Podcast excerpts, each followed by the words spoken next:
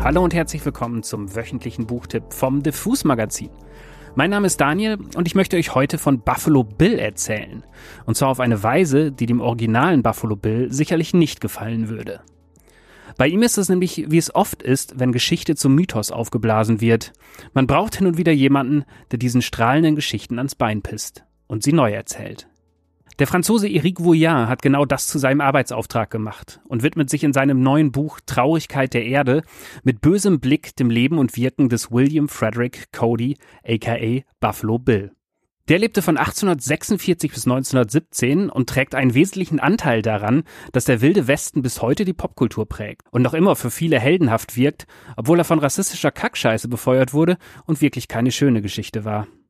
Aber erstmal ein paar Worte zu Eric Vouillard. Ich muss an dieser Stelle gestehen, ich bin ein Fan seiner Bücher. Denn Vouillard schreibt seit einigen Jahren immer wieder schlanke Romane, in denen er bestimmte Ereignisse der Weltgeschichte ins Visier nimmt und sie in sehr engagierte, manchmal gnadenlose, oft herrlich bissige Literatur verwandelt. In Kongo beschrieb er zum Beispiel, was für ein Bastard der belgische König Leopold II. eigentlich war und welche Grausamkeiten seine Helfer in Belgisch-Kongo anrichteten. In seinem Buch Die Tagesordnung wiederum schaut Vouillard nach Deutschland, und zwar auf den 20. Februar 1933. Da gab es ein Treffen, das ich zum Beispiel im Geschichtsunterricht nicht auf dem Lehrplan hatte. Da trafen sich 24 hochrangige Vertreter der deutschen Industrie auf Einladung von Hermann Göring mit Adolf Hitler, um über mögliche Unterstützung für die Nazis zu beraten. An diesem Tisch saßen damals zum Beispiel Vertreter von Krupp, Opel, BASF, Bayer, Siemens und Allianz. Tja, und dann regt sich hier halb Deutschland drüber auf, wenn man bei Deutschen von Menschen mit Nazi-Hintergrund spricht, hm? Naja, anderes Thema. Mit Geschichtsbüchern darf man Vouillards Romane allerdings nicht verwechseln. Er nimmt sich an vielen Stellen kreative Freiheiten, macht keinen Hehl aus seiner Weltsicht und fühlt sich auf eine Weise in historische Charaktere ein, die ein Historiker garantiert nicht durchgehen lassen würde. Nun erzählt uns Vouillard also in Traurigkeit der Erde von Buffalo Bill. Dieser Typ, der eigentlich William Cody hieß, stilisierte sich schon früh als heldenhafter Bisonjäger, was ihm den klangvollen Spitznamen einbrachte. Außerdem war Buffalo Bill als Scout, also eine Art militärischer Kundschafter, für die US-Armee unterwegs. Belegt ist zum Beispiel seine Teilnahme an der Schlacht am Little Big Horn 1876, wo ein US-Regiment von einem Verbund indigener Stämme vernichtend geschlagen wurde. Es war leider einer der wenigen Siege der indianischen Stämme. Buffalo Bill beteiligte sich später nur zu gerne an den von Rache getriebenen Attacken der Armee. Unter anderem am Massaker von Wounded Knee. Das wurde in der amerikanischen Geschichte lange Zeit gerne als Schlacht verkauft, war aber ein Angriff auf 300 wehrlose Angehörige diverser Sioux-Stämme und damit mitnichten ein fairer Kampf. Wie aktiv Buffalo Bill bei all dem wirklich war, ist nicht so recht belegt. Aber er war gut darin, sich selbst als Held zu verkaufen und Teile seines Lebens in gute Geschichten zu verpacken. Dabei half ihm vor allem ein Journalist namens Ned Buntline, der nach einer Begegnung mit Buffalo Bill begann, Theaterstücke, reißerische Artikel und Groschenromane über ihn zu schreiben. Die auf lange Sicht perfidere Grausamkeit von Buffalo Bill ist nun das, was Eric Vouillard interessiert. Denn Buffalo Bill merkte schnell, dass er eine Marke ist und die Geschichten über ihn das Bild des wilden Westen prägen. Also brachte er seine vermeintlichen Abenteuer auf die Bühne oder vielmehr in die Manegen. Wild West Show nannte er das und der Name sollte Programm sein. Die abgründige Attraktion dabei echte Indianer, wie es auf dem Plakat hieß. Was bedeutet, Buffalo Bill stellte zu Hungerlöhnen diese entrechteten und ihrer Lebensweise beraubten Menschen ein. Darunter auch einige Überlebende des Wounded Knee Massakers. Der namhafteste von ihnen war Häuptling Sitting Bull. Hier möchte ich euch nun einen Part des Buches vorlesen, der beschreibt, wie diese Auftritte so aussahen. Ich weiß nicht, in welcher Stadt der Vereinigten Staaten Sitting Bull zum ersten Mal auftrat, wo seine Schauspielkarriere begann. Doch das Spektakel variierte nicht sonderlich.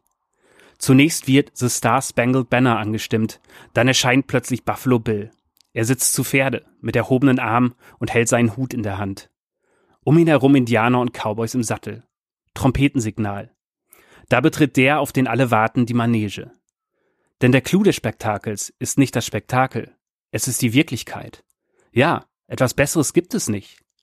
Sie ist eine ausgefallene Sache, die Wirklichkeit.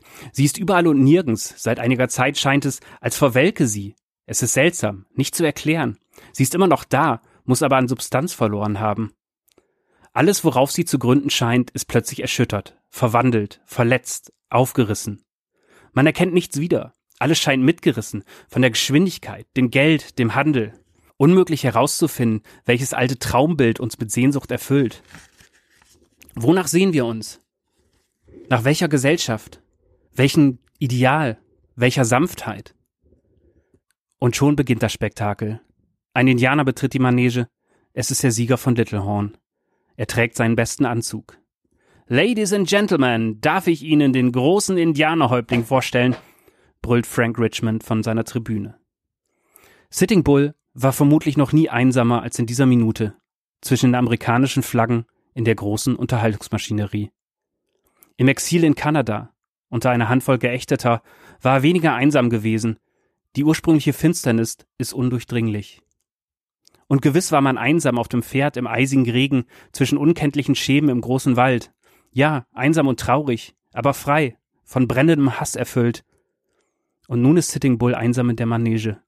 Die große Sache, die er liebte, liegt zurück, weit weg. Und hier, auf den Zuschauerrängen, sind sie nur deshalb gekommen, alle wollen das sehen, das und nichts anderes, die Einsamkeit. Vorher hatten die Amerikaner und mit ihnen der gesamte Westen nie etwas gesehen. Sie hatten bisher ausschließlich die eigenen Träume betrachtet. Ja, von Anbeginn der Geschichte bis zum heutigen Tag hatten sie nur von Jugurtha und seinen Numiden gehört, von berittenen Arabern, von Chinesen mit zu langen Zöpfen, ferne Feinde. Doch nun zerspringt die Kristallkugel und die Zukunft zerstäubt. Das alte Märchen ist erzählt. Jetzt beginnt die erste Folge der Fortsetzungsserie, die Staffel unserer Triumphe. Der Schleier zerreißt, das Kleid brennt, noch bis eins gezählt und wir sind die Herren der Welt. Da schrillen Pfiffe, Buhrufe brannten auf, Sitting Bull dreht unerschütterlich seine Runde. Keiner war je auf die Idee gekommen, ihn eine Episode aus den Indianerkriegen, irgendeinen Moment seines Lebens nachspielen zu lassen. Eine schlichte Parade sollte reichen. Es gibt keine mögliche Geschichte. Die Vergangenheit ist von Sitzreihen umzingelt und die Zuschauer wollen ihre Gespenster sehen. Das ist alles. Sie wollen sie nicht hören, sie wollen nicht mit ihnen sprechen, sie wollen sie sehen. Sie wollen für einen Moment durch den Vorhang lugen und den Indianer sehen. Was sehen wir? Was hören wir? Welche Lüge buchstabiert der Todesmund? Welche Stimme spricht? Welche falsche Sprache diktiert uns unsere Gefühle? Als käme sie aus der Tiefe, dem Urgrund unserer Larvenleiber. Zerstreut hören wir zu und lassen uns willenlos in den Abgrund hinabziehen. Die Menge kreischt, beschimpft ihn. Es wird gespuckt.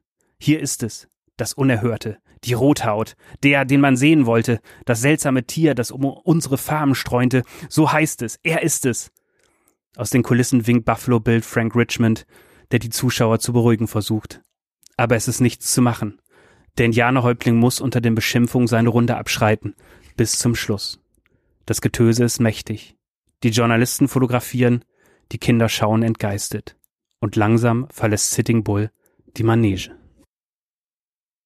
Ihr merkt schon, der erst etwas pathetisch anmutende Titel Traurigkeit der Erde passt bei Geschichten wie dieser leider sehr gut. Denn es hat immer etwas Trauriges, wenn man durch Eric Vouillards Blick sieht, dass die Menschheit eine traurige Angelegenheit ist, für die man sich oft in Grund und Boden schämen kann. Trotzdem sind diese Bücher von Eric Vouillard immer auch eine große Freude für mich.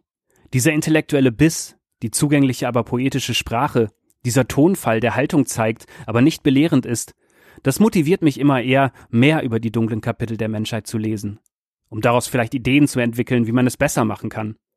Oder eben um zu lernen, warum es aus vielen Gründen nicht angebracht ist, als weißer Dude, Cowboy und Indianer in der gewohnten Form zu spielen. Traurigkeit der Erde ist wie alle Bücher von Vouillard in dem Traditionsverlag Mattes und Seitz erschienen, der eh ein sehr hirnsprengendes Övre hat. Übersetzt wurde das Buch von Nicolas Denis, die es bei all ihren Übersetzungen schafft, den Flow der französischen Sprache auch ins Deutsche zu retten, was glaube ich gar nicht so leicht ist. Wir haben für euch drei Exemplare des gerade erschienenen Taschenbuches, die ihr bei uns gewinnen könnt. Schickt uns einfach eine Mail mit dem Stichwort Traurigkeit der Erde und eurer Postadresse an verlosung.diffusmac.de. Und wenn ihr jetzt mehr über die Literatur und das Leben der Native Americans erfahren wollt, dann solltet ihr euch vielleicht noch unbedingt den Roman Dort, Dort von Tommy Orange anschauen oder den sehr guten, sehr dystopischen Fantasy-Roman Die Traumdiebe von Cherie Dimmerlin. Das war's für heute. Ein düsteres Thema. Ich hoffe, es hat euch trotzdem etwas neugierig gemacht. Mein Name ist Daniel Koch und ich sage Tschüss. Bis zum nächsten Buch.